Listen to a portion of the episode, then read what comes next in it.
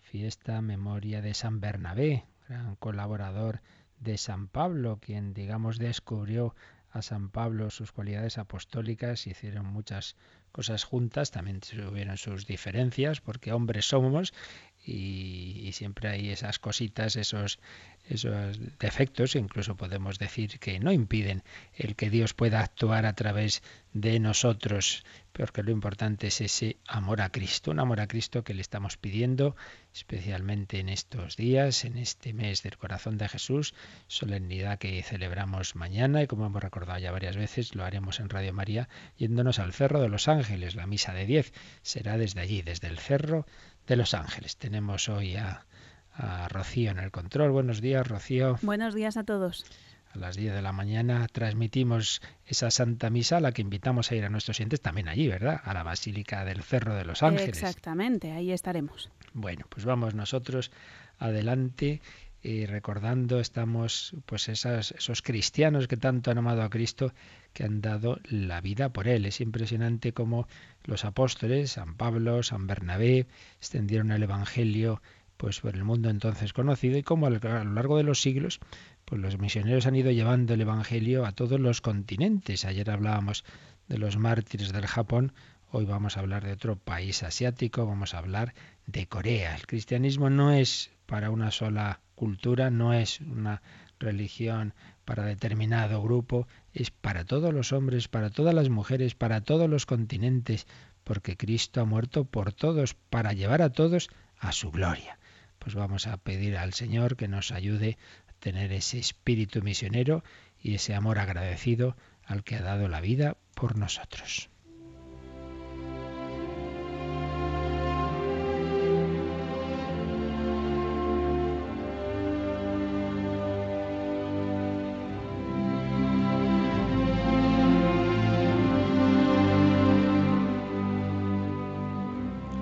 Recordábamos ayer a los mártires del Japón, a los que fueron crucificados en la colina de Nagasaki.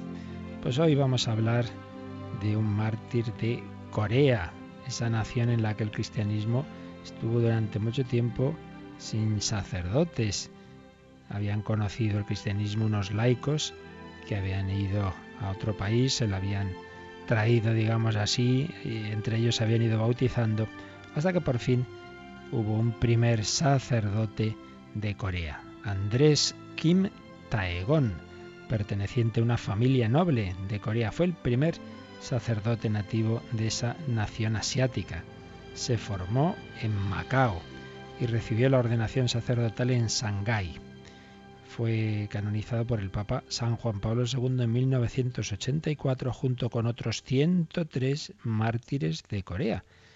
Eh, los mártires 103 que hubo entre los años 1839 y 1846. Fue una magna canonización, la de aquel viaje de Juan Pablo II en 1984. Este sacerdote, Andrés Kim Taegon, era hijo de alguien que también fue mártir.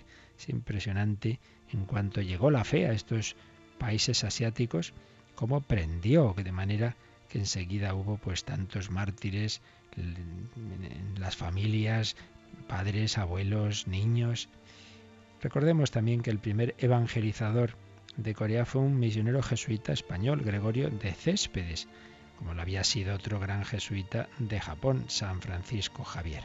Pues bien, en la, esta charla que estamos siguiendo de Fray Santiago Cantera, eh, historiador benedictino, eh, titulada El Testamento de los Mártires, él se fija sobre todo en eso, en testamento, es decir, en palabras que habían escrito, que habían dejado, que transmitían a sus familiares, a sus compañeros de orden, en su caso, estos mártires. Y hoy pues nos trae aquí una exhortación de este San Andrés, Kim Taegon, unas palabras que había escrito poco antes de morir, muy hermosas, palabras de ánimo y expresión, por un lado, de un dolor humano inevitable, pero que debe superarse con la esperanza cristiana, pues Dios es más fuerte que el demonio y que, la tribulación.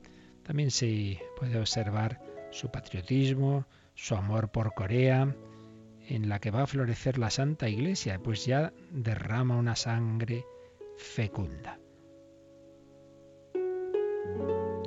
Recogemos la parte final de ese escrito suyo antes de salir hacia el martirio.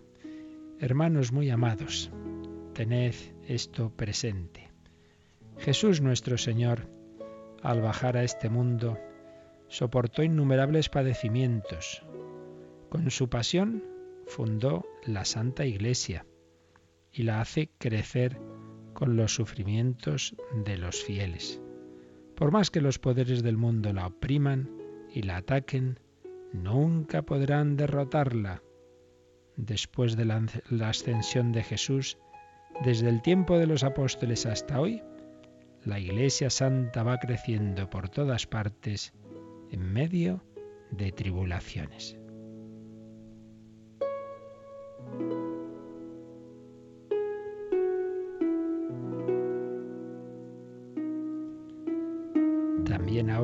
Durante 50 o 60 años desde que la Santa Iglesia penetró en nuestra Corea, los fieles han sufrido persecución y aún hoy mismo la persecución se recrudece, de tal manera que muchos compañeros en la fe, entre los cuales yo mismo, están encarcelados, como también vosotros os halláis en plena tribulación. Si todos formamos un solo cuerpo, ¿cómo no sentiremos una profunda tristeza? ¿Cómo dejaremos de experimentar el dolor tan humano de la separación? Aquí vemos este aspecto, pues como bien dice, ese dolor tan humano de la separación. El mártir no es insensible, no le da todo igual. También puede sentir tristeza como la sintió Jesús en Gesemaní, pero sigue escribiendo. No obstante, como dice la Escritura, Dios se preocupa del más pequeño cabello de nuestra cabeza y con su omnisciencia lo cuida. ¿Cómo por tanto esta gran persecución podría ser considerada de otro modo que como una decisión del Señor o como un premio o castigo suyo. Buscad, pues, la voluntad de Dios y luchad de todo corazón por Jesús, el jefe celestial, y venced al demonio de este mundo, que ya ha sido vencido por Cristo.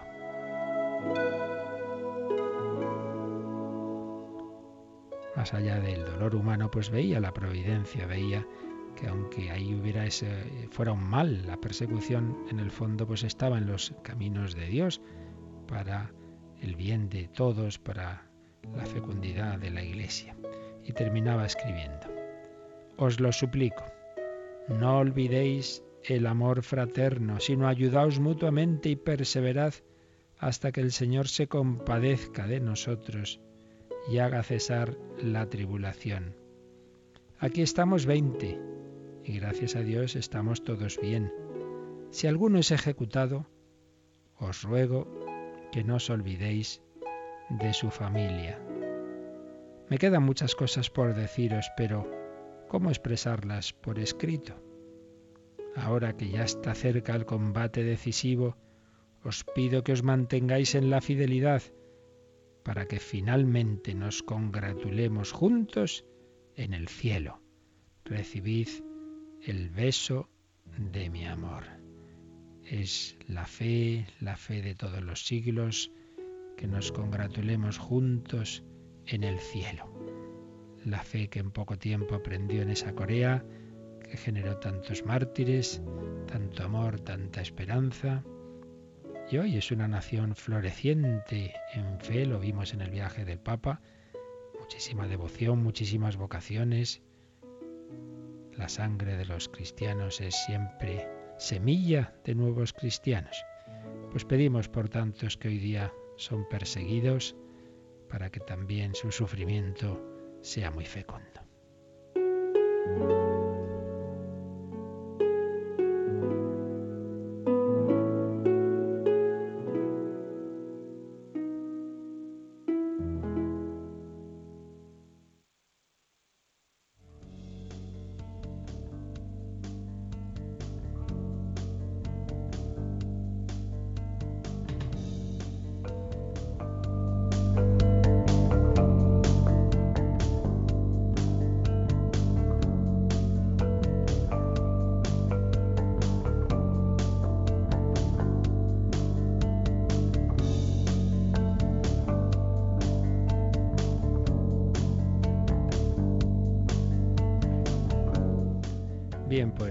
Que ya habíamos terminado el apartado de la caída del pecado original, el último apartado de la primera parte del credo. Y en, los, en estos dos últimos días pues hemos estado viendo los números de resumen del catecismo, como el catecismo sintetiza esa doctrina que ha ido explicando con más detención y también lo hemos hecho así nosotros, aunque se estén repitiendo conceptos, pero es esa la pedagogía del catecismo y, y es la pedagogía pues que siempre es buena insistir en las cosas importantes y es como se nos van quedando porque normalmente lo que oímos una vez o dos no se nos queda tienen que ser varias veces y dichas de distintas formas ayer veíamos la síntesis de las verdades de la antropología teológica de la creación y del pecado original eh, con los números de resumen del catecismo. Pero solemos, al terminar cada apartado importante, eh, hacer esa misma síntesis con las palabras de ese otro catecismo, aunque no sea propiamente un texto de magisterio de la Iglesia, el Yucat, pero está hecho en base al catecismo y eso sí, con un lenguaje, con unas citas que se añadieron, pues más pensando en los jóvenes, con lo cual viene a ser una especie de catecismo juvenil que a veces añade matices y citas muy bonitas, muy interesantes, y viene a ser lo que os decía, decir lo mismo con otras palabras, lo cual pues nos viene bien, nos viene bien y en temas como el que hemos visto, temas un poquito difíciles, como el hombre caído, como el pecado original, pues nos va a dar matices interesantes. Así que cogemos el Yucat y todo lo que aquí hemos visto en estos números pasados, aquí viene resumido en cuatro números, si no me equivoco, del 67, sí, al 70. Cuatro números. Ya sabéis que viene siempre una, una pregunta, una primera respuesta, una frase breve y luego un desarrollo. Así que, Rocío, cogemos, tú que eres joven, ala, te coges tú, Yucat, ala, es de tu catecismo. Pues para ti, a ver, número 67. Pregunta, ¿qué es el pecado? Primera respuesta breve. En el fondo, el pecado es el rechazo de Dios y la negativa a aceptar su amor. Esto se muestra en el desprecio de sus mandamientos. Como veis, antes de hablarnos del pecado original, así como también hizo el Catecismo Mayor, nos habla en general del pecado. ¿Cuál es la esencia del pecado? Porque a fin de cuentas el pecado original nos, da eso, lo que es la esencia de todo pecado. Y fijaos qué bonita manera de expresarlo. Es bonito dentro de lo triste que es esto, claro. El rechazo de Dios y la negativa a aceptar su amor, la negativa a aceptar su amor. Habréis oído ese ejemplo que eh, pone el padre José Antonio Sayés, de ese padre que tiene dos hijos y uno es muy fresco y roba incluso en casa y se dedica por ahí a hacer fechorías y otro en cambio muy trabajador, muy bueno. Entonces llega el momento en que este segundo pues ya se va a casar y el padre eh, le dice, mira, tengo una sorpresa para ti, has sido siempre tan bueno, tan cumplidor, que he estado trabajando mucho, haciendo horas extras para hacerte un regalo, mira, te he comprado un, piso, aquí tienes las llaves del piso. Y entonces se lleva la sorpresa de que el hijo le dice, mira, papá, tú te has creído que yo estaba aquí a gusto, yo simplemente obedecía porque no había más remedio, pero yo estaba deseando irme de casa, pues yo no, no, no, no estoy aquí a gusto, estoy deseando irme, así que te quedas con tu piso, con tus llaves, no quiero recibir nada de ti porque yo no soy feliz. Pues y se preguntaba al es ¿quién le haría más daño? ¿El hijo que, que es un fresco, pero que bueno, que en el fondo quiere a su padre, que está ahí en casa, aunque sea así, o este otro, que no ha hecho nada malo, aparentemente, pero que rechaza ese regalo? Pues parece que sería el segundo, ¿no? Pues algo así. Nosotros no podemos eh, destruir a Dios, no podemos robarle propiamente, claro que no, pero sí podemos no dejarnos amar por Él, sí podemos rechazar su amor, si podemos decirle, mira, yo contigo no soy feliz, no me acabo de creer que tú me quieras hacer feliz, no me creo que los mandamientos sean para mi bien, prefiero vivir a mi aire. Madre mía, pues es, es una puñalada al, corazón del Padre, es esa negativa a aceptar su amor, por eso el propio Padre Sánchez dice esa expresión, ¿no? El primer mandamiento en realidad es dejarse amar por Dios, dejarnos amar, dejarnos llenar por Dios, estamos hechos para Dios, dejarnos llenar de su amor, de su espíritu, y entonces seremos felices. Pues no, rechazo a Dios, rechazo su amor.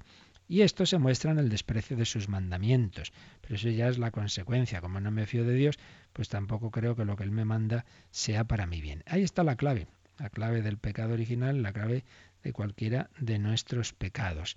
Que no pienso que me, que me, va a bastar con el amor de Dios, entonces tengo que buscarme otras cosas, aunque sea despreciando sus mandamientos. Esta es la primera respuesta así básica, pero luego va a profundizar un poquito en qué es y qué no es el pecado en este mundo de hoy en el que se cumple esa palabra que dijo, creo que por primera vez el Papa Pío XII, luego lo han repetido papas siguientes, de que el peor pecado de nuestro tiempo es haber perdido el sentido del pecado. Siempre ha habido pecados, naturalmente, pero una cosa es que uno cometa un pecado, pero sea consciente de que lo que hace está mal, y otra cosa es perder el sentido del pecado, decir, no, no, porque va a estar mal? ¿Quién, ¿Quién me dice a mí que esto es malo?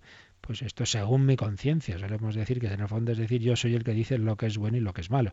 Ese es el gran peligro de nuestra época. Bueno, pues vamos a ver cómo lo explica el, el desarrollo de este número 67 del Yucat Rocío. El pecado es más que un comportamiento incorrecto, tampoco es una debilidad psíquica. En lo más hondo de su ser, todo rechazo o destrucción de algo bueno es el rechazo del bien por excelencia, el rechazo de Dios. Vamos a parar aquí un momentito. Vamos a ir comentando un poco. Fijaos lo que dice, es más que un comportamiento incorrecto y tampoco es una debilidad psíquica. En un mundo en el que se ha perdido el sentido de Dios, y en todo caso sí, se cree en Dios, pero un Dios lejano, eh, un Dios que nos ha creado, pero que luego no tiene que ver con nuestra vida, pues entonces tampoco se ve que el pecado tenga que ver con él, tampoco se ve como algo contra Dios, tampoco se ve, como os decía, como, como un no dejarse amar por Dios, sino, bueno, pues que uno no ha sido, su comportamiento no ha sido el más correcto, em, conforme pues a, normas sociales o desde una perspectiva psicológica. Bueno, es una debilidad psíquica.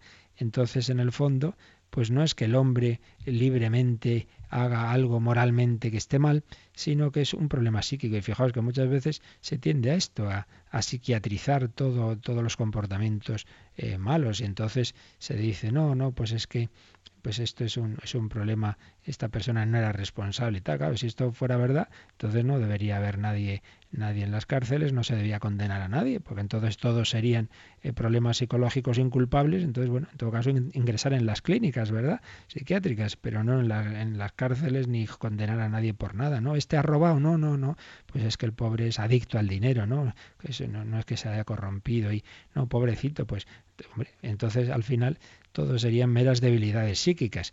Pues es más que eso, claro que puede haber y hay, claro que sí, comportamientos de personas que no son responsables o poco responsables por problemas psiquiátricos, eso está claro, pero una cosa es que se dé a veces y otra cosa es que todo, todo lo que llamamos pecado sea eso. No, no, nos dice el Yucan, es más que un comportamiento incorrecto, tampoco es una debilidad psíquica. En lo más hondo de su ser, todo rechazo o destrucción de algo bueno, es el rechazo del bien por excelencia, claro, de algo bueno. Por ejemplo, uno rechaza la, veracidad y la sinceridad, y entonces uno es un mentiroso y, y dice mentiras, que destruye la confianza de unos con otros. Eso es un valor bueno, un valor que es reflejo del Dios que es verdad. Por eso, en el fondo, todo rechazo de un bien particular viene a ser un rechazo del bien con mayúsculas, del bien de que es el propio Dios uno rechaza la fidelidad, uno no es fiel a su esposo o a su esposa, pues está rechazando también al Dios fiel, está rechazando la alianza con Dios, el Dios que les ha unido, los, está rechazando uno esa fidelidad, ese amor de Dios. Por eso, ¿qué sigue diciendo el Yucat sobre la dimensión más profunda del pecado? En su dimensión más honda y terrible, el pecado es la separación de Dios, y con ello la separación de la fuente de la vida. Por eso también la muerte es la consecuencia del pecado. También esto es muy profundo. En su dimensión más honda y terrible, el pecado es la separación de Dios. Esto es lo que ya digo que se tiene olvidado. En todo caso se dice, bueno, pues sí, uno actúa mal unos contra otros o incumplimos unas leyes que no tenemos más remedio que darnos para convivir, pero se olvida lo más esencial, que es la separación de Dios. Estamos llamados todos a vivir unidos a Dios y desde Dios a querernos los hijos de Dios. Esa es, esa es la clave. Y, eso es en el fondo pues lo, peor del pecado. No es que yo haya hecho esto o lo otro, sino que no me fío de Dios, que no vivo unido a Dios. Y cuando uno no vive unido a Dios puede hacer cualquier barbaridad. Decía San Pedro de Alcántara que él no se asombraba de las cosas malas que pudiera hacer un hombre en pecado mortal, sino más bien pensaba que cómo es que no haría todavía más, porque separados de Dios somos capaces de hacer cualquier barbaridad. La separación de Dios, esa es la clave. Por eso incluso uno dice, ay, si no, no, sé de qué confesarme, si no, no, he hecho grandes cosas. Bueno, siempre mira hacia Dios y mira si realmente estás unido a Él, mira si no tienes faltas de fe, de esperanza, de amor, si vives la oración en serio, si estás en misa centrado en el Señor o no, estás disipado, pues estás llamado a vivir en unión con Dios, en unión íntima con Dios. Y luego dice aquí otra cosa muy interesante. Si el pecado es la separación de Dios y Dios es la fuente de la vida, se comprende que la muerte sea la consecuencia del pecado. Recordad, lo hemos estado explicando estos días pasados, que Dios había regalado ese don preternatural de la inmortalidad, que el hombre estaba tan unido, tan armonizado su cuerpo y su alma, que no se separarían al pasar a la dimensión de la vida eterna, sino simplemente sería transformado y entonces no tendría que pasar por ese desgarro, ese desgarrón de cuerpo y alma. Pero al separarse de Dios, todo el ser queda eh, realmente afectado perdemos esa armonía y también se va a perder esa profunda unidad de cuerpo y alma de manera que llegará el momento en que se separen a través de la muerte. La separación de Dios tiene como consecuencia la muerte. Pero añade algo más el Yucat. Solamente en Jesús comprendemos la inconmensurable dimensión del pecado. Jesús sufrió el rechazo de Dios en su propio cuerpo. Tomó sobre sí la violencia mortal del pecado para que no nos toque a nosotros, para ello tenemos la palabra redención. Fijaos, la última idea que nos añade el Yucat es que para que nos acerquemos un poco a la realidad tremenda del pecado, tenemos que mirar a Jesús, claro, como en todos los temas. No nos olvidemos de que la plenitud de la revelación está en Cristo y que Cristo revela al hombre al propio hombre. Para que yo entienda que es ser hombre y para que yo entienda que es mi pecado, tengo que mirar a Jesucristo. Entonces, ¿qué vemos en Jesucristo? Pues vemos la inconmensurable dimensión del pecado, porque para limpiarme y perdonarme y redimirme de mis pecados, madre mía, lo que sufrió Jesucristo. Entonces ahí vemos que la cosa es mucho más seria de lo que nos parece, que no es bueno un fallito que he tenido, una cana al aire, es que no sé qué, no, no, no, es tremenda la pasión de Jesús. Él ha sufrido esa separación de Dios que nosotros hemos cometido, Él que es el Hijo eterno de Dios, pero en su humanidad, en su humanidad, en su propio cuerpo, va a experimentar las consecuencias de mi pecado.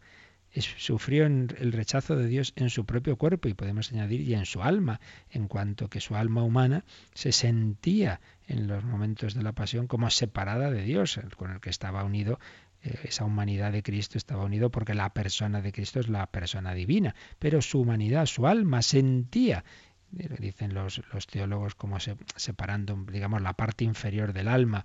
Eh, sentía la separación de Dios, lo vemos en Gesemaní, Jesús se siente tristísimo y lo vemos sobre todo en ese grito en la cruz, aunque sea citando un salmo, pero bueno, lo asume Jesús, Dios mío, Dios mío, ¿por qué me has abandonado? Jesús sufre el rechazo de Dios. ¿Por qué? Porque tomó sobre sí la violencia mortal del pecado para que no nos toque a nosotros. Digamos que él ocupa nuestro lugar. Recuerdo una historia que oí contar a un, hombre eh, que había huido de Croacia en la época en que estaba bajo el comunismo, esa, esa nación, y, vivía aquí en España y nos contaba cómo él era miembro de, cuando era de, una familia que eran varios hermanos, y nos contaba de su infancia, que cuando se portaban mal, y el padre era muy, muy duro, y entonces, venga, venid para acá. Y entonces sacaba el, el cinturón y les iba a pegar. Pero tenían una hermana mayor que había tenido un, accidente y se había quedado cojita y tenía que ir con, con, muletas. Y los muy pillos de los hermanos, pues cuando ocurrían circunstancias de estas, iban a buscarla, la hermana mayor se ponía adelante, iba con sus muletitas y delante de los hermanos decía, papá, perdónalos, papá, perdónalos. Y claro, pues el padre ya se conmovía a ver a la hermana y los perdonaba. Bueno, pues pienso que algo así es la redención. Jesús ha, cogido no las muletas, sino realmente se ha dejado crucificar, se ha dejado taladrar todo su cuerpo, azotar, etcétera, y presenta al Padre esas llagas que han quedado en su humanidad gloriosa después de resucitado, las llagas de la pasión, se las presenta y dice, Padre, perdónalos, porque no saben lo que hacen. Perdónalos, yo he asumido el castigo que a ellos les correspondía, yo he dado un sí por todos sus noes. Un sí que me ha costado sangre. la redención, el sacrificio de Cristo, sangre derramada por vosotros y por todos los hombres, para el perdón de los pecados. Y así es la redención, la redención. Como veis, el pecado es algo mucho más serio de lo que nuestro mundo nos dice. El Yucat añade a los textos principales al margen, la edición española eh, puso, además la edición española añadió algunos algunas citas más de las que venía en la original austriaca y viene por ejemplo aquí una cita de San Agustín al lado de este número 67 que podemos leer también, Rocío.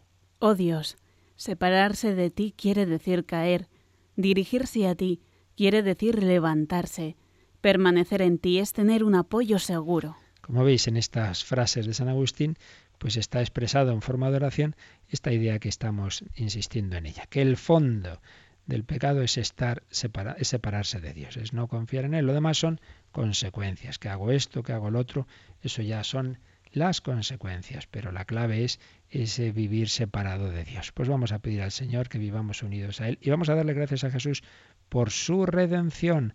Cristo es el Salvador y Él nos ama con un corazón humano y en ese corazón humano eh, que está movido, es, expresión humana de un yo divino, por tanto es amor divino y humano de alguien que nos ha redimido. Vamos a darle gracias a Jesús, vamos a dejarnos amar por Él, vamos a ser conscientes de cómo nos ama y no caer en ese pecado que consiste en no confiar en el amor del Señor.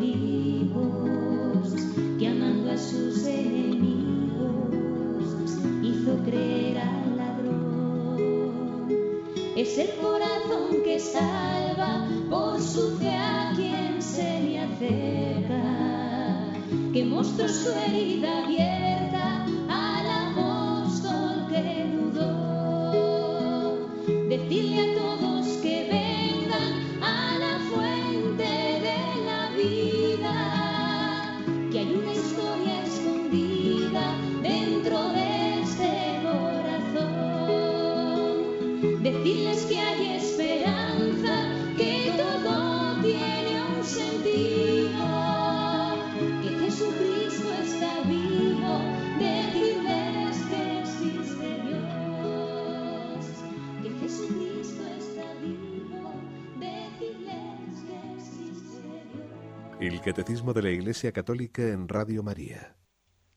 Decirles que vengan a la fuente de la vida. Por el pecado nos separamos de Dios, que es la fuente de la vida, pero por la redención podemos volver a Él.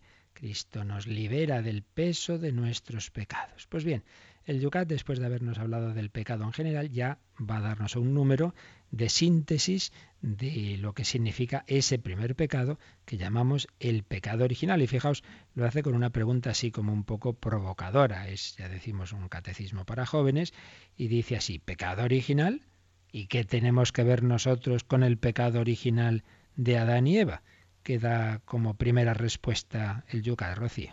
El pecado en sentido propio es una culpa de la que hay que responder personalmente. El término pecado original no se refiere, por tanto, a un pecado personal, sino al estado caído de la humanidad en el que nace cada individuo antes de pecar por decisión propia. Por tanto, cuando decimos que todos tenemos el pecado original, no es el sentido que yo haya cometido personalmente un pecado del que sea responsable. Yo soy responsable de los que yo he cometido personalmente. Nos referimos al estado que recibimos. Eh, yo recibo de mis padres una determinada naturaleza, una determinada genética, claro, la recibo, pues yo, no he hecho ahí nada, pero es lógico, la recibo porque somos miembros de una familia y compartimos y heredamos, pues somos miembros de la familia humana y recibimos lo bueno y lo malo en todos los sentidos.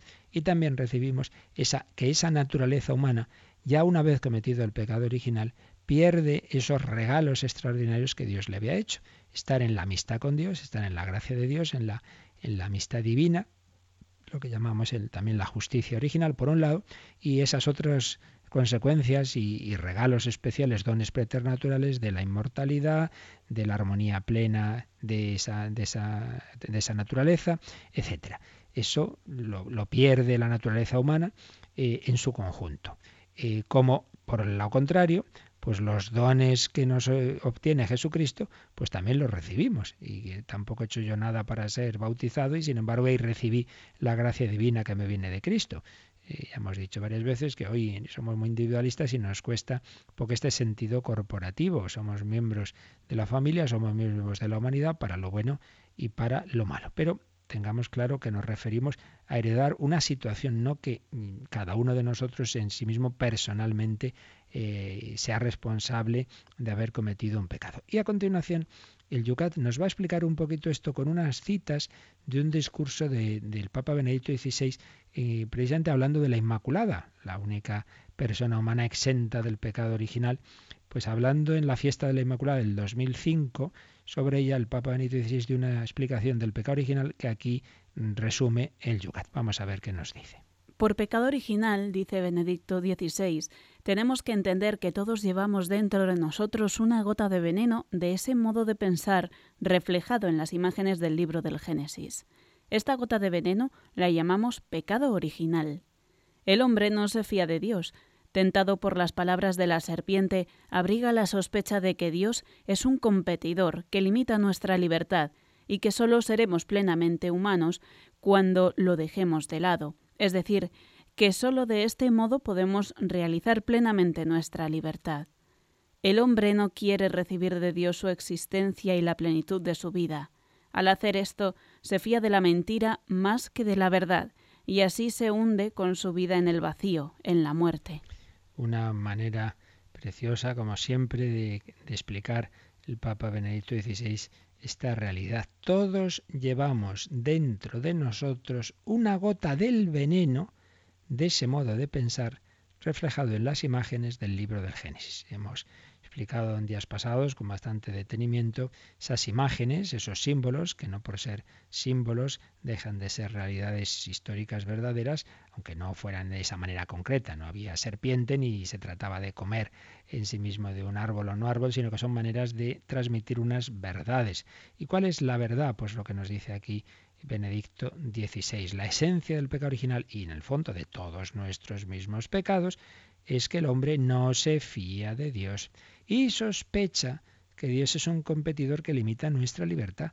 Bueno, esto ha sido siempre así, pero es clarísimo en el pensamiento moderno el, el, pensamiento moderno en tanto en cuanto me refiero a las filosofías más características del siglo XIX, del siglo XX, filosofías anticristianas, filosofías como por ejemplo en Sartre, que dice, no, no, es que si Dios existiera, pues Dios estaría ahí mirándonos, quitándonos la libertad, viendo un Dios como enemigo, enemigo de la libertad del hombre, de su felicidad. Dios sería un competidor que limita nuestra libertad y solo seremos plenamente seres humanos cuando lo dejemos a Dios de lado. Solo entonces podremos realizarnos. Pues es esa visión que el, demonio transmite a Adán y Eva y que, y que ya vemos que es, vamos, súper, súper actual. Ese, ese, no, no, el hombre se realiza sin Dios, hay que vivir como si Dios no existiera. Al hacer esto, se fía de la mentira, no de la verdad, y se hunde con su vida en el vacío, en la muerte. El, pecado y Satanás prometen mucho y luego al final nos encontramos pues la decepción. Esta es la esencia del pecado original, no fiarnos de Dios, pretender ser como Dios al margen de Dios. No ser como Dios aceptando los dones en que Él nos diviniza, eso está muy bien, sino pretenderlo conquistar, conquistar, como en algún mito griego, pues ese robar el, el fuego, como Prometeo quería robar el fuego de los dioses y en otra catequesis Benedicto XVI decía, hacía la comparación Dice, el robar el fuego de los dioses es como el pecado original, pretender el hombre ser como Dios por sus fuerzas. Pero en cambio, el fuego iba a venir de Dios en Pentecostés. Dios quería darnos el fuego de su divinidad, pero como don, como regalo que debemos acoger humildemente, no como algo que yo robo. Entonces yo, yo por mis fuerzas soy como Dios, que es, ya digo, lo característico del pensamiento ilustrado, moderno y no digamos ya de los ateísmos de Feuerbach, de Marx, de Sartre, etc. Pues esta es la esencia de todo pecado original, porque aunque tú creas en Dios y yo crea en Dios, pero cuando pecamos, pues vivimos al margen de Dios, nos olvidamos de que Dios está ahí. Eso, en el fondo somos ateos prácticos muchas veces, creo, pero no afecta a mi vida, creo, pero ahora como si no estuviera, ahora hago esto como si no estuviera Dios. Y ahí está la esencia del pecado original. Muy bien, pero viene una siguiente pregunta. Bueno, entonces todos tenemos el pecado original, estamos inclinados al mal, eso ya lo vimos, pues que el pecado nos ha dejado esa inclinación que llamamos concupiscencia, entonces nos atrae el mal, hemos quedado desordenados, nos peleamos y entonces se hace la siguiente pregunta, Yucat. ¿Estamos obligados a pecar por el pecado original? Ya que tenemos esa inclinación mala, entonces ya hemos perdido nuestra libertad, nos obliga, nos, eh, nos lleva al pecado el pecado original. ¿Qué responde el Yucat, Rocío? Pues no.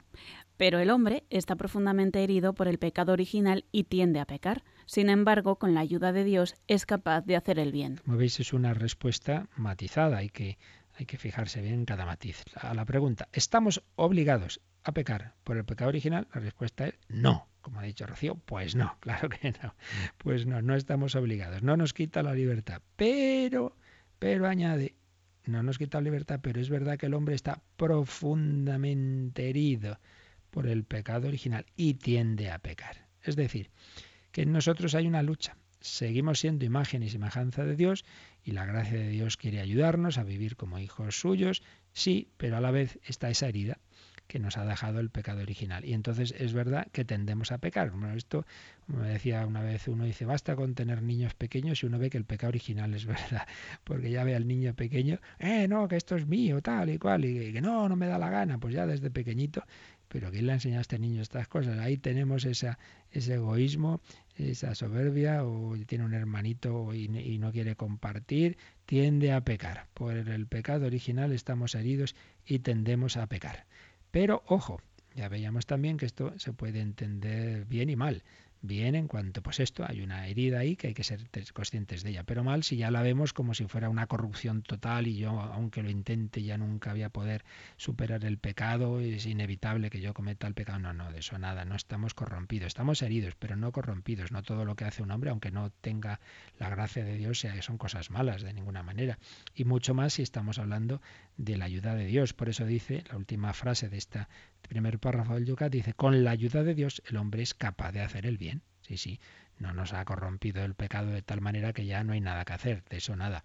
Y así lo vemos en la historia, pues tantas personas que han estado en una vida mala, separada de Dios, y la gracia de Dios las transforma. Y no hablo solo de los grandes santos, que hay muchos conversos, como el propio San Agustín o San Ignacio de Loyola, sino en el día a día, tantos testimonios, aquí mismo recibimos en Radio María, pues de muchas personas. Yo estaba años separado de Dios y con tal cosa que no conseguía superar y ahora pues gracias a Dios, con su ayuda, todo va mucho mejor y, y he superado tal vicio, tal, tal pecado que cometía, etc. El hombre es capaz, con la ayuda de Dios, de hacer el bien. ¿Qué más desarrolla el Yucat en este número?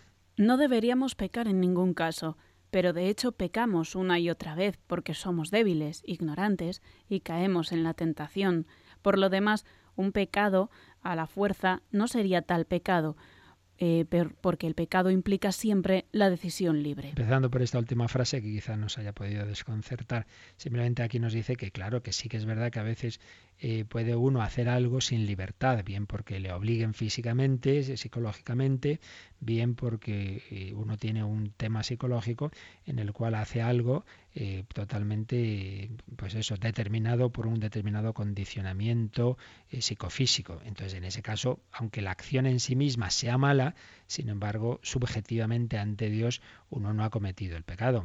No digamos si uno, yo que sé, hace una cosa dormido o con total ignorancia de ello, o, uno no sabía, yo qué sé, pues yo pensaba que hoy hoy no es día de ir a misa luego me entero al final, ay, si hoy era así que era, ay, no he ido, entonces he hecho un pecado. Pues hombre, en principio no, y tú estabas de toda, toda tranquilidad pensando que no era de precepto y, te has dado cuenta al final, no porque otra cosa es que uno no, quiera preguntar, claro, entonces ya sí que puede tener su culpa, pero no, pues me refiero, o uno pues va conduciendo bien y se le cruza a alguien y lo atropella, y entonces he hecho un pecado gravísimo, hombre, si tú conducías prudentemente, la culpa ha sido del otro, pues no, o sea, eso quede siempre claro.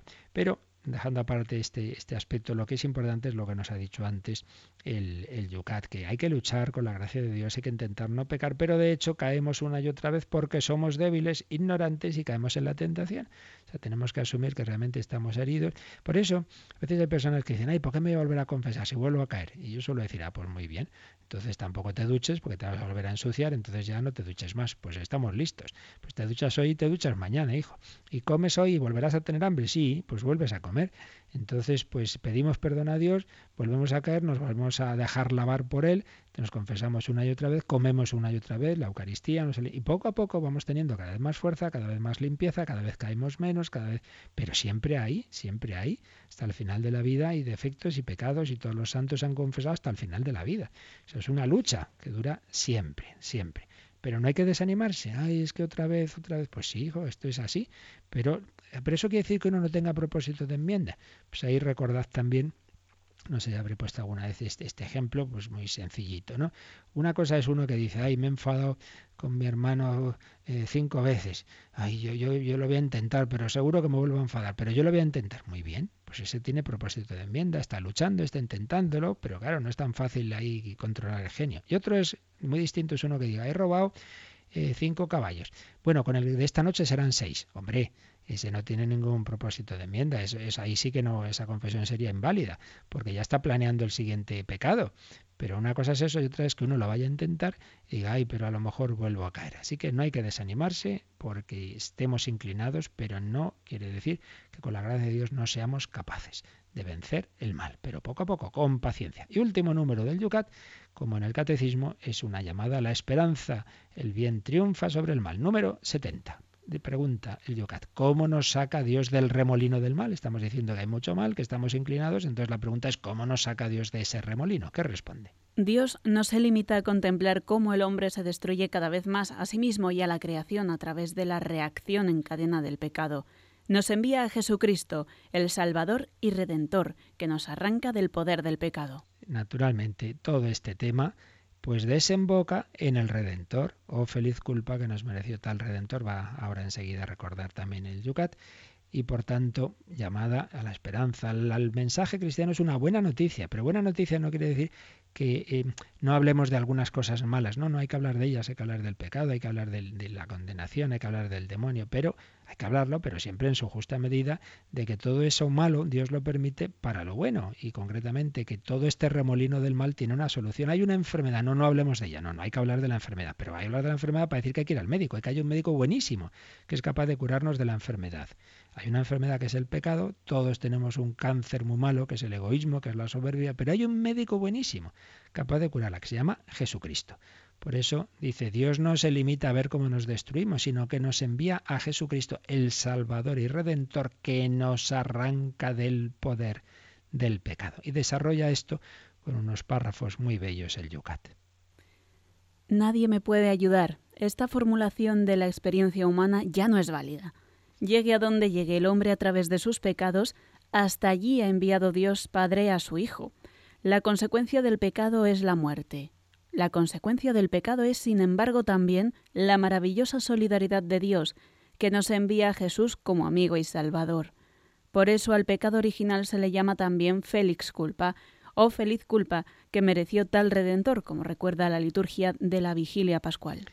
Pues qué bonito párrafo y fijaos cómo ha empezado con esa expresión que a veces hay personas que dicen nadie me puede ayudar, yo no tengo solución, no, no, no, no se moleste usted, esto no tiene salida. No, dice, esta formulación de la experiencia humana ya no es válida. Llegue a donde llegue el hombre a través de sus pecados, aunque esté metido en lo más horroroso, hasta allí ha enviado Dios Padre a su Hijo. Así que nadie puede pensar que no tiene solución, la hay para todos porque Jesucristo ha muerto por todos, por el mayor asesino, por todos. Todos tenemos solución, todo tiene salida. Por ello, eh, al final, pues esta llamada a la esperanza con esta frase famosa de la liturgia pascual. O oh, feliz culpa, hombre, no en sí mismo, el pecado como tal siempre es algo espantoso, pero en tanto en cuanto nos ha dado lugar a que tengamos a un redentor tan maravilloso, en ese sentido sí. Y viene alguna cita también ahí marginal muy bonita de San Bernardo de Claraval, Rocío. Cuando las manos de Cristo fueron clavadas en la cruz, Él clavó también allí nuestros pecados. Él clavó también allí nuestros pecados. Tus pecados arrepentidos y confesados se han quedado en la cruz, ya no existen. Y unas palabras poéticas de un pecador, pero que amaba a Jesús, el gran Lope de Vega, y en que pone en boca de Jesús estas palabras. Mas ya vuelvo a buscarte y tan contento que me dan para hallarte noche y día mis ojos mar y mis suspiros viento. Pues vamos a acudir a Jesús, vamos también a dejarnos encontrar por Él. Y fijaos que ya el catecismo pues nos ha dejado como los toreros ahí cuando dan un pase y ya la dejan al toro preparado, al siguiente tercio, porque vamos a pasar al capítulo segundo de esta primera parte del catecismo. Todo lo que hemos visto, eh, Dios ha creado el mundo, Dios ha creado la humanidad, Dios ha creado a este hombre, el hombre ha pecado, pero la solución es, como nos acaba de decir el Yucat, es que nos ha enviado a su Hijo. Vamos a entrar en la parte del credo que nos habla de Jesucristo, el Hijo eterno de Dios. Rapidísimamente, Rocío, resituamos el catecismo, tiene cuatro grandes partes, ¿verdad? Eso es, primero la profesión de la fe, el que creemos, que es el credo. En segundo lugar está la celebración del misterio cristiano. Luego está la tercera parte y la vida en Cristo, la moral, y finalmente la oración cristiana. Pues bien, la oración cristiana, como sabéis, la está explicando y ya va acabando el padre Miguel Ángel Morán y nosotros estamos en la primera parte, lo que creemos. Tiene una primera sección que significa eso de creer, que ya la vimos, y la segunda es el credo. Y el credo está estructurado en tres partes en, en relación a cada una de las divinas personas. Hemos visto creo en Dios Padre, primera persona, y se atribuyen al Padre lo que son, es propio de las tres personas divinas, pero especialmente se atribuye al Padre la creación y con la creación el punto que acabamos de ver, Dios ha creado al hombre, pero el hombre ha cometido el pecado. Es lo que terminamos. Y entonces pasamos a la segunda parte. Creo en Jesucristo, su único Hijo nuestro Señor. Ya por tanto, a partir del siguiente día entramos en esa parte central, claro, que es el, el centro del cristianismo, pues como su nombre indica, es Cristo. Y es la parte también más bella, conocer a nuestro Señor Jesucristo, nuestro Salvador y Redentor. Pues aquí lo dejamos dando gracias a nuestro Salvador y si queréis estos últimos minutos alguna consulta, pregunta, pues nos recuerdan ahora cómo la podéis hacer. Participa en el programa con tus preguntas y dudas llama al 91 153 8550. También puedes hacerlo escribiendo al mail catecismo arroba radiomaria.es. Catecismo arroba.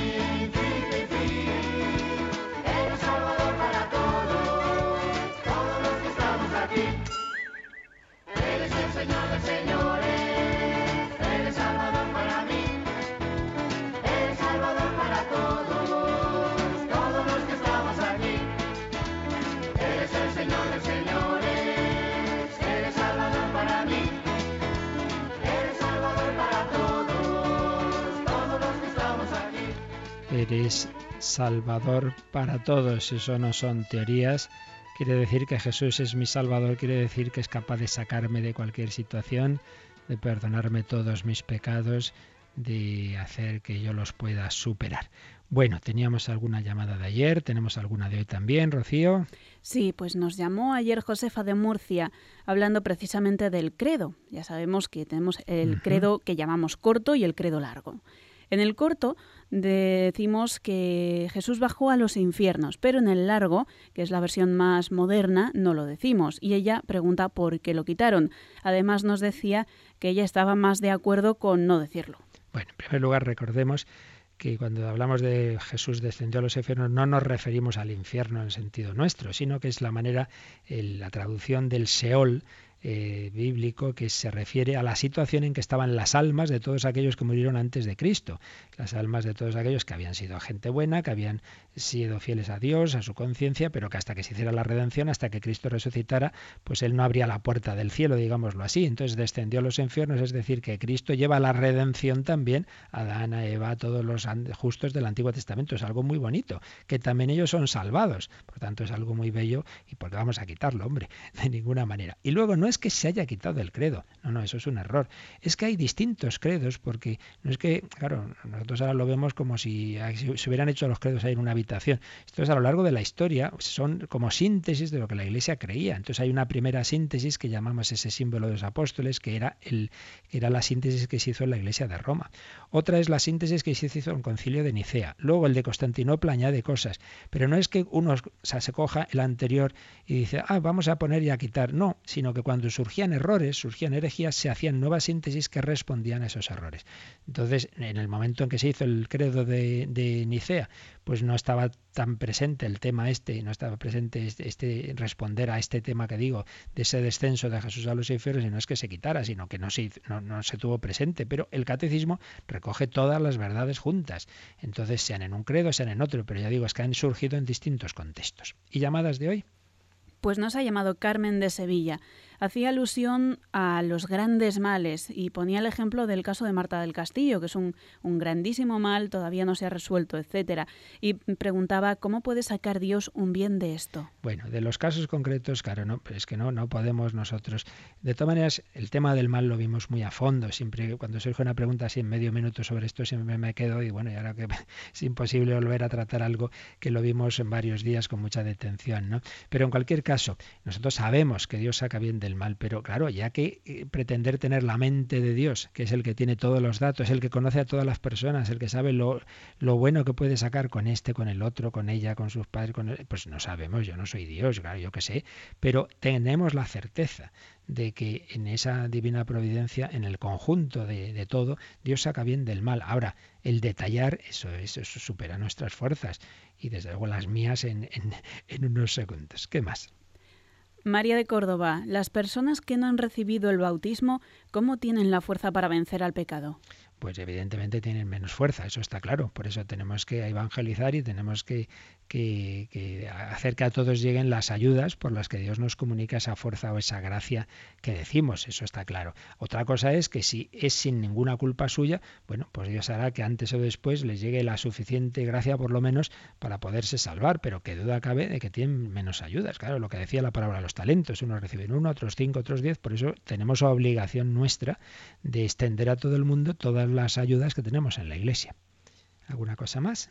Sí, nos preguntaba una oyente que si la Eucaristía es lo más sublime mm. y es lo más grande que podemos ofrecer, la mayor oración, a una persona fallecida hace tiempo, ¿por qué la ofrecemos en tantas misas? ¿No bastaría solo con una?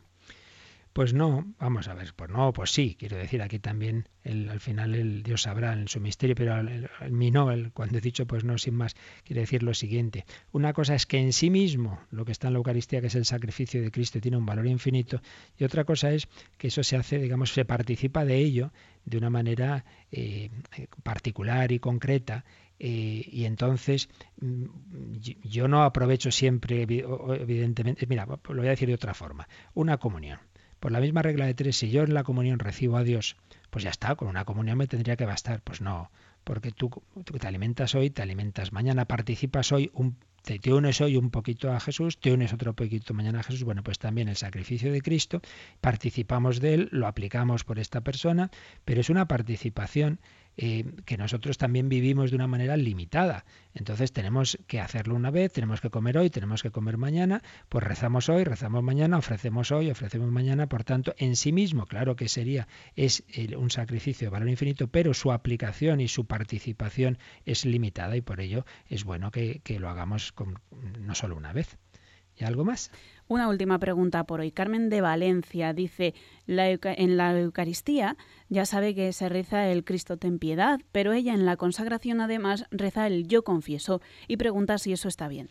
Hombre, lo que sea una devoción privada que no se diga en alto, pues bueno, cada uno lo que le ayude. Por tanto, si le ayuda, que pues vale. Ahora, es verdad que no es lo más propio porque, hombre, en principio nuestra devoción privada también tiene que ir de acuerdo con la liturgia. Entonces, si el yo confieso y si el acto de contrición se hace eh, al principio de la misa y luego, eso sí, al ir a comulgar, no soy digno de que entres en mi casa, yo no lo diría en la consagración. Pero repito que esto ya, si a una persona le ayuda y no lo dice en alto, pues bueno, ella verá. Bueno, hay días que no hay preguntas y días que no nos da tiempo a nada. Así que ya lo tenemos que dejar, que es la hora, Rocío y ya seguiremos el próximo día, como digo, pues ya con la parte de Jesucristo. Pues le pedimos al Señor su bendición. La bendición de Dios Todopoderoso, Padre, Hijo y Espíritu Santo, descienda sobre vosotros. Que paséis un feliz día. Yo recuerdo, mañana a las 10 de la mañana estamos en el Cerro de los Ángeles para retransmitir desde allí, celebrar allí la Santa Misa del Sagrado Corazón de Jesús. Que los bendiga.